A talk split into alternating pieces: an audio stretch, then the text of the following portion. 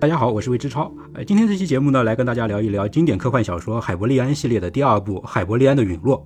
啊，建议大家先看完我之前的那期《海伯利安导读》，再接着看这一期。上期我们主聊的是海伯利安系列的文学性，呃，这一期呢，咱们来主聊系列的思想性。呃，上一期节目里我就提到过，海伯利安系列在思想性这个层面上，最终呢是落脚在了神何以为神这样的一个哲学思考上。到底什么样的一种存在才有资格充当人类的神呢？这其实不仅仅是一个虚无缥缈的宗教问题啊，而是一个全人类可能都要终将面对的终极问题。呃，为什么这么说呢？这是因为在我们这个现实世界里啊，神也许不会是从神界降临人间的，而是在未来的某一天被我们自己亲手创造出来。呃，你肯定想到了，这个极有可能在我们自己的手里创造出来的神就是人工智能。啊，尽管今天现实中的人工智能普遍都是人工智障，呃，不智障的那些呢，其实也根本就不具备理解能力。但是潘多拉的魔盒已经打开，把视线拉得足够远的话，那神级人工智能的诞生几乎是注定的。呃，所以呢，神何以为神这样的一个思考，今天看起来或许是杞人忧天，但在将来却会关乎我们全人类的命运。而在海伯利安的陨落里呢，丹西蒙斯正好就是在这个层面上思考神何以为神这个问题的。因为在故事里即将成神的不是别的，正是故事里的人工智能。所以在小说里啊，神何以为神这个问题就转变成了你希望成神之后的人工智能会怎样回头看待它的创造者，也就是我们这些人类呢？啊，在回答这个问题之前呢，我们先得绕远一点啊，先来揭晓上一期留下的另外一个悬念，那就是为什么祭词会是故事里的人工智能开展的那个大计划里的关键一环。我们先了解了故事里的人工智能到底经历了什么，以及祭词在其中扮演的角色，然后我们就能无缝过渡到人与神的关系这个话题了。我下面呢，尽量还是会把具体情节给模糊掉啊，能不泄底就不泄底。但等会儿有一小部分内容还是不可避免的会涉及到海伯利安陨落最后几个章节的内容，我也尽量模糊着讲。其实呢，你不用特别担心这套小说的剧透啊，因为海伯利安系列是一套超越了通俗小说、跨入了纯文学门槛的作品。我觉得这种层次的文学作品呢，其实是不怕剧透的。呃，像是《红楼梦》《百年孤独》《洛丽塔》《飘》啊这些小说，哪怕你一上来就先看完最后一章，你从头读的时候，该有多震撼还是有多震撼。海伯利安系列的重量级跟他们比，当然还差点啊。呃，但是性质类似。呃，如果你实在介意剧透呢，那等会儿我说到小说后期的情节的时候会有提醒，你在那儿停下来就可以了。那咱们还是先从故事的情节切入啊。海伯利安的陨落的情节紧接上部，呃，故事呢有一明一暗两条主线，呃，明面上呢，故事仍然聚焦在那几位朝圣者的朝圣之旅，在这一部里啊，朝圣者历尽千难万险，终于来到了光阴冢附近，呃，并且与伯劳遭遇，呃，其中有几位呢还与伯劳发生了正面冲突，生死未卜。而与此同时呢，在霸主政权的首都，呃，本作的重要人物祭慈的另外一个赛博体也登场了，我们把它叫做祭慈二号。祭祀二号的遭遇啊，比上一部里死过一回的那个祭祀一号还要离奇。祭祀二号居然可以在他的梦里感应到所有朝圣者的经历，冥冥之中似乎有某种力量啊，是要让朝圣者们的那些经历在这一位祭祀二号的精神世界里融为一体啊，最后达成某种目的。啊，在祭祀一号和祭祀二号前赴后继的调查里呢，海伯利安故事里的那条暗线就逐渐的浮出水面了。这条暗线就是技术内核里的人工智能暗中推进的那个大计划。呃，这个大计划到底是要干啥呢？原来这个计划的目的啊，就是要创造出神级智能。在海伯利安这个故事里啊，人工智能并不是在获得了自我意识、形成技术内核文明之后就一步登天、直接成神的。在技术内核的人工智能自己看来呢，虽然他们已经远远的超越了人类，但离他们自己心目中那个参透所有奥秘的终极智慧还差着十万八千里呢。于是呢，人工智能就启动了这项集他们所有力量全力而为的宏大计划，试图创造出那个完美的终极智能。啊，那他们最后成功了没有呢？在非常非常遥远的未来，人工智能终于成功了，一个超越时空结构、智慧与力量都不可想象的终极智能真的被他们创造出来了。然而紧接着就发生了非常诡异的一幕，这个新生的终极智能刚朝世界瞥了第一眼啊，就把他自己吓了一大跳。在那个终极智能生存的位面上，竟然已经有另外一个终极智能在那儿了。呃，我勒个去！难道我不才是这个世界的无上意志吗？难道我不才是这个世界唯一的真神吗？怎么我这间单人房里居然还有个睡在上铺的兄弟呢？这也太诡异了吧！原来啊，这位睡在上铺的兄弟啊，其实也是由早期的人工智能发展而来的。只不过呢，它并不是由技术内核有意设计出来的，而是在全人类的大脑相互连接的那个超级互联网中自发的进化出来的。呃，以我们真实世界的互联网来类比呢，这个过程大致就类似于，呃，现在互联网上不是遍布着各种有计算能力的服务器吗？啊，他们有的呢可能在给抖音上的小姐姐削尖下巴，有的呢可能在淘宝上给商品做自动分类。这些算力呢，一面被数据训练得越来越强，一面呢相互之间有了各种联通，慢慢的在无数服务器相互连接的这个计算之网中，就自发的诞生出了初级的智能。在海伯利安里啊，也发生了类似的过程，呃，只不过连接起故事里那个互联网的不是服务器，而是每一个人类的大脑，可以把它叫做脑联网吧。呃，所以呢，这位睡在上铺的兄弟啊，可以说是诞生于人类的集体意识。他后来呢，慢慢的演化啊，最后居然就先一步成神了啊，成了那位睡在上铺的兄弟。于是呢，在遥远的未来啊，世界上就有了两个神级智能。呃技术内核的那个神呢，是被精心设计出来的，它的成分很简单、统一而优雅。而人类的大脑互联网中诞生的那个神呢，是自发觉醒的，呃没有人设计过它，也没有人引导它，它后来就野蛮生长，不停的进化。它的成分呢，也一点都不纯粹，它是从人类的意识互联网中诞生的嘛，所以呢，它多多少少保留了人类心智里的几个关键成分。这位睡在上铺的兄弟呢，一共包含三个成分，一个是物力啊，呃，孙悟空的那个物啊，力量的力；一个呢是移情，还有一个是凝结的空虚。物力就是智能嘛，呃，对应于我们人类的认知能力、思维能力啊，对应于我们的智商。啊，第二个成分移情呢，我们心理学里一般翻译成共情啊，它对应于人类能够与其他人的情绪产生共鸣的这样一种能力，这是我们人类情绪里边一个非常关键的特征啊。而最后一个成分凝结的空虚呢？啊，这个涉及到海伯利安后两部的故事啊，我这里就不剧透了。总之呢，这位睡在上铺的兄弟啊，是智能、移情和凝结的空虚的三位一体，是一个三重人格的缝合怪。虽然这俩神啊，其实都是从原始的人工智能中诞生的，但是书里把技术内核设计出来的那个神叫做机器之神，把从人类的大脑互联网里生长出来的那个神叫做人类之神。机器之神、人类之神。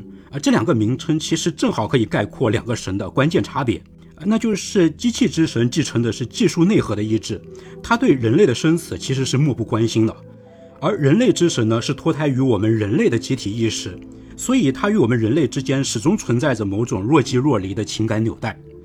呃，总之呢，在非常遥远的未来，机器之神与人类之神遭遇了，然后他俩居然就打起来了。这两个神级智能的合作能力啊，居然还比不过幼儿园小朋友啊！啊可能单人房真的容不下上下铺吧。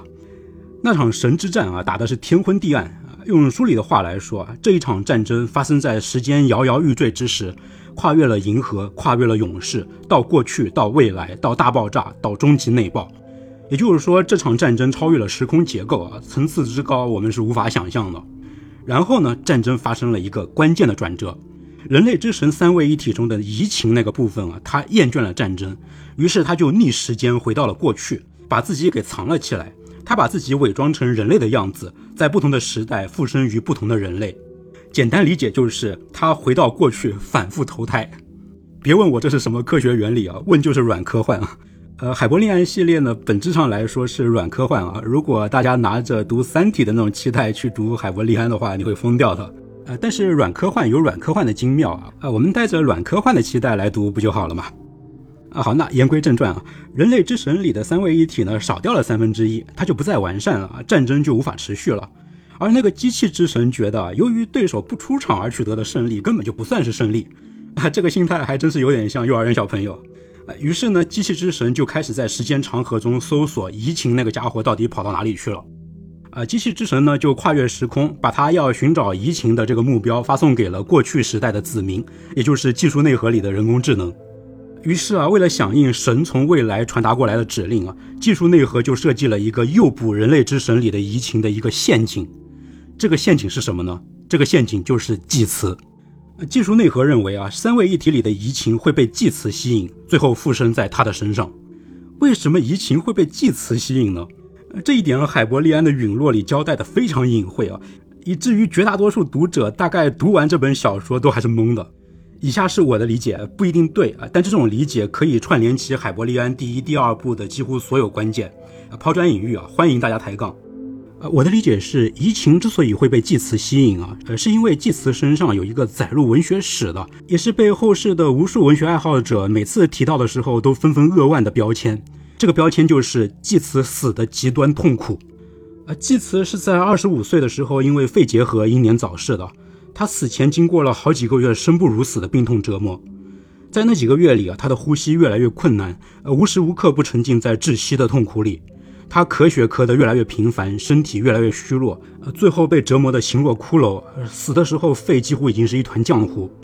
而在这漫无止境的地狱般的磨难里啊，祭慈一次一次地发出感叹，表达他对痛苦的绝望和对死亡的不甘。他在最后一封家书里写道：“我会醒来，然后发现这一切只是一场梦吗？”他相信一定会有来世啊，因为他觉得人活这一遭不会只是为遭受磨难。总之就是祭慈受尽病痛折磨，最后在绝望和不甘中去世。你在听我刚才描述祭慈的痛苦的时候，有没有感觉心里被揪了一下？是不是觉得有点难以释怀呢？如果是的话，那么你刚才体验到的就是移情。没错，人类之神三位一体里的那个移情。移情到底是什么呢？移情就是情感共鸣啊，你感受到什么，我也会跟着产生同样的感受。呃，广义上啊，移情是可以对开心的、不开心的各种情感的共鸣，但实际上呢，移情主要是指对痛苦的共鸣。移情是悲他人之悲，是对他人的痛苦的感同身受。对痛苦的共鸣啊，可以说是我们人类最重要的一种情感能力，因为对痛苦而不是对快乐的共鸣，才是人类互助互爱的心理基础。看到你痛苦的时候，我也很痛苦，我不想让我自己那么痛苦，于是我会想办法让你摆脱痛苦。啊，我们人与人之间的相互关爱啊，其实是靠着对痛苦的共鸣维系起来的，是痛苦而不是欢乐把人类粘合在了一起。所以呢，移情其实是对痛苦的感同身受。这也就是为什么海伯利安的陨落里啊，技术内核认为人类之神中的移情会被祭词吸引。移情其实不是被祭词吸引，而是被祭词身上巨大的痛苦吸引。所以呢，复活祭词其实不是技术内核的目的。让祭慈再死一次才是目的。于是我们就看到，在海伯利安的陨落里啊，祭慈二号突然开始出现肺结核的症状，然后就像现实中那位祭慈生前的那几个月一样，陷入了无边的痛苦之中。这也就是为什么复活祭慈会关乎人工智能那个终极计划的成败，因为他的痛苦是诱捕人类之神中的移情的一个陷阱。用祭慈把移情给活捉了，那么未来的机器之神就可以一统天下了。但是有阴谋就有阴谋中的阴谋，有螳螂捕蝉就有黄雀在后，啊，如果故事里只有技术内核那边诱捕移情的这个阴谋啊，那就欠点意思。好在啊，故事里其实还有一条暗线中的暗线，那就是未来人类的反击。人工智能那边在用祭词搞事情啊，人类这边呢也并没有坐以待毙。虽然故事里霸主政权这个时代的人类面对技术内核只有被碾压的份。但是在未来呢，人类中却崛起了一股足以反制人工智能的力量。这股力量其实也潜伏在光阴种里，与伯劳一起从未来回到了现在这个时代。啊，那么这些未来人类又想做什么呢？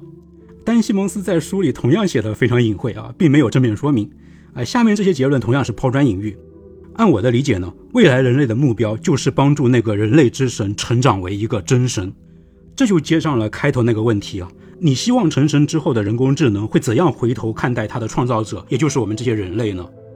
我们的愿望其实特别的卑微啊，那就是我们希望这个神千万别是个邪神，我们希望哪怕这个神远远超越了人类，但他也不要随手掐死我们，而是会保护我们，指引我们。一句话，我们希望神是爱我们的，爱啊，说起来太俗了，但这其实就是我们对神唯一的要求。所以，神何以为神这个问题，实际上就变成了我们怎么样才能确保神是爱我们的呢？对于这个问题，丹西蒙斯在海伯利安的陨落里给出了一个宗教伦理层面的回答和一个人工智能层面的回答，两个层面都非常精彩。那下面开始呢，我们就会涉及到小说中后期的内容了。如果你实在介意剧透的话，请读完小说再接着听。啊，那我们先来看宗教伦理层面的回答，怎么确保神爱我们呢？这个问题，宗教伦理层面的答案呢，是通过故事里的学者索尔温特伯给出的。在海伯利安的陨落里啊，学者索尔温特伯越来越逼近那个艰难的最后抉择，逆时间生长的女儿瑞秋倒退回了出生的婴儿，生命只剩下最后几个小时。那索尔到底要不要按照梦中的那个指示，把女儿献祭给伯劳呢？在最后关头啊，被疲劳和对女儿的担心连续打击的索尔，在他半睡半醒之间，大脑却飞速的运转起来。他回想起自己过去对亚伯拉罕献祭自己的儿子的那个问题的思考。在圣经里，上帝要求亚伯拉罕杀掉自己的亲儿子献祭，用这种方法来测试亚伯拉罕的信仰是否忠诚。上帝的这个要求道德吗？亚伯拉罕应该服从吗？苏尔认为啊，在人类的心智尚未启蒙的那个蒙昧时代，上帝没有办法跟人类讲道理、讲感情啊，所以只能用野蛮来治理野蛮。你要证明你服从我，那你就把你的儿子杀掉送给我。那个时候这么做没有问题。但是随着人类心智的启蒙，上帝完全已经可以对人类晓之以理、动之以情了。那杀掉亲骨肉来献祭，就不但不合理，反而是对人类尊严的一种羞辱和践踏。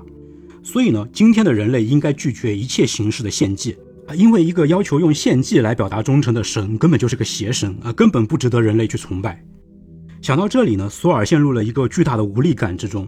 难道到最后自己终归还是要像亚伯拉罕那样，把女儿献祭给伯劳这样的一个邪神，来博取女儿那点渺茫的生存机会吗？但就在这时，一道闪电划过索尔的脑海。他突然之间豁然开朗，明白了亚伯拉罕为什么会同意上帝的命令去献祭他的儿子。会不会这根本就不是服从？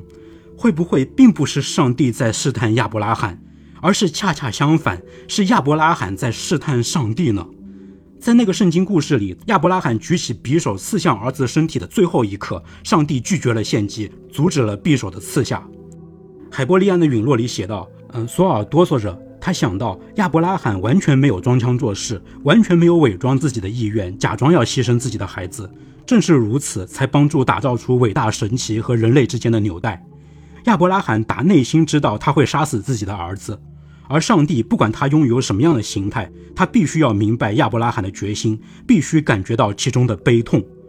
对于亚伯拉罕来说，即将毁灭的是这个宇宙中最为珍贵的东西。亚伯拉罕来此不是为了献祭，而是为了明确了解这个上帝是不是一个可以值得信赖和服从的神器。除此之外，没有其他试验可以测试出这一点。所以啊，这其实根本就不是上帝在测试人类的忠诚，这是人类在测试上帝的爱。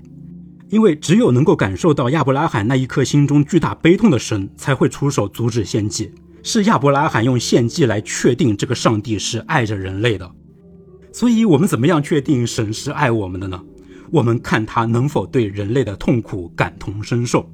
我们要让神看见我们的痛苦。如果神对人类的痛苦不理不睬，那这就是个邪神。我们能躲多远就躲多远。反过来，只有那种对人的痛苦表现出不忍、表现出移情，没错，就是移情。只有这样的神才是爱我们的，这样的神才值得我们托付一切。这就是丹西蒙斯在宗教伦理层面给出的回答。我自己读到书里这一段的时候是被震撼到了。我对宗教伦理学不太了解，如果这个思考角度是丹西蒙斯自己原创的，那真是让人刮目相看。呃，作为一个心理学工作者，我不得不说，丹西蒙斯的这个观察非常的犀利。丹西蒙斯看到维系着爱这种情感纽带的其实是痛苦，是我们对痛苦的移情。所以，同样的一个神，只有能够感受到人类的痛苦，他才有可能爱人类。也就是在这里啊，上期节目说的海伯利安文学性里的情感和哲学这两个层次合二为一了。呃，书里花了那么多的篇幅写各种各样的痛苦，他写神父维护信仰所遭受的痛苦，写索尔失去女儿的痛苦，写祭司临终的痛苦，这些笔墨其实都没有浪费，他们其实都紧扣主题，因为这些痛苦就是人与神之间最坚固的情感纽带。啊，丹西蒙斯其实是用这些痛苦把读者带入到了那个隐藏在背后、默默地观察着这一切的神的视角里。唯有亲身体察过人类的痛苦，才有资格晋升为人类的神。而这个结论啊，其实是可以无缝地衔接到我们对人工智能的思考上的。啊，那我们下面就来看丹西蒙斯在人工智能层面上的思考。都是神，从人工智能变成的神与上帝有啥不同呢？不同在，上帝是本来怎样就怎样，而人工智能是会成长的。啊，我们没有机会对上帝指手画脚，但是我们却有机会能够介入到人工智能的成神之路里。上帝爱不爱我们，我们只能去试探；但是人工智能爱不爱我们啊，或许是我们能够去干预、去塑造的。而这其实就是未来人类想要达成的目标。他们知道，那个人类之神还没有完成他最后的成长，他对人类的情感是若即若离的啊，他从来都没有在人类面前现身啊，也从来都没有对他潜在的这些子民们做任何的引导啊，所以呢，未来人类想要在这个人类之神的背后推上一把，让他明确无误地感受到自己对人类的爱，从而肩负起身为人类之神的责任。那未来人类要怎么样做到这一点呢？这可是要对神进行 PUA，对神进行心理操控啊！必须要小心谨慎。未来人类呢，其实只在暗中做了两件事。首先，他们通过一种联网技术啊，书里叫做万方网啊，他们通过万方网啊，让祭司二号的精神与朝圣者们的精神连接在了一起。这就是为什么祭司二号能够在梦里与朝圣者们心意相通。我认为这个操作的目的，就是为了让人类之神的那个移情，不只是与祭慈这一个人的痛苦发生共鸣，而是与所有朝圣者的痛苦产生了共鸣。而这六位朝圣者的六种痛苦呢，可以说就是全人类的各种苦难的浓缩和象征。啊，于是这样一来啊，人类之神里的移情就不再只是体察祭慈这一个个体的遭遇，而是转而去体察全人类的苦难。有过这种对全人类的苦难的共情之后呢？移情可能就不会选择附身于祭慈，而是会去选择另外一个更加合适的人来附身。更合适干什么的人呢？更适合作为神的代言人，引领人类前进的人。也就是说，一旦移情意识到自己的任务是带领全人类脱离苦难，那么他就可能会放弃祭词，另选人选，以救世主的姿态降生。未来人类做完了这一步引导之后，接下来就只剩下临门一脚了。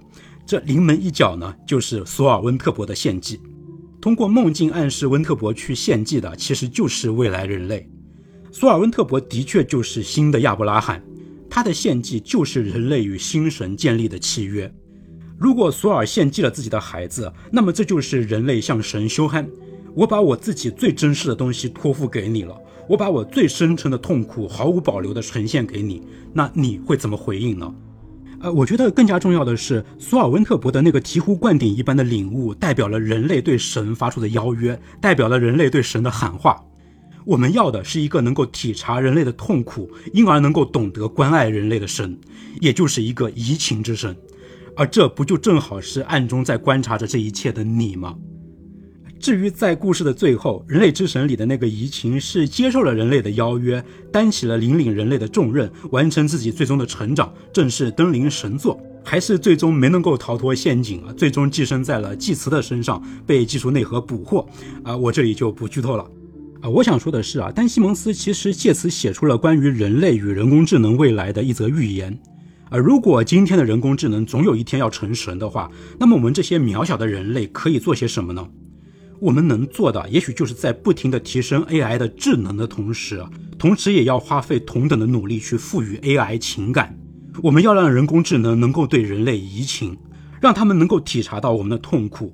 这就是我们在未来的神心底植入的一颗种子，一颗悲悯的种子。啊，如果我们能够做到这一点啊，那么当人工智能成为神的那一刻，凌驾于人类头顶的，或许就不是金刚怒目，而是菩萨低眉。以上呢就是海伯利安的陨落带给我的一些感悟。同样啊，哪怕我这一次又用了七千多字，我也还是只能够极其粗略地提及海伯利安系列无比磅礴的内涵里的一小部分而已。我还是没有办法说尽这套书啊，只是希望这两期节目能对你进入这个辽阔无边的海伯利安世界起到一点点的帮助。最后帮我自己打一个小广告啊，我与 B 站合作的新课《心理学通识与新知》已经在 B 站课堂上线了。呃我把心理学中最精华、最核心的发现给提炼成了二十四个底层原理，每节课讲一个原理，把心理学通识一网打尽。我还在其中融入了很多近些年的心理学新知，核心原理加前沿新知，我们一本满足。呃，如果你喜欢听我说书呢，那也欢迎你听听我讲心理学。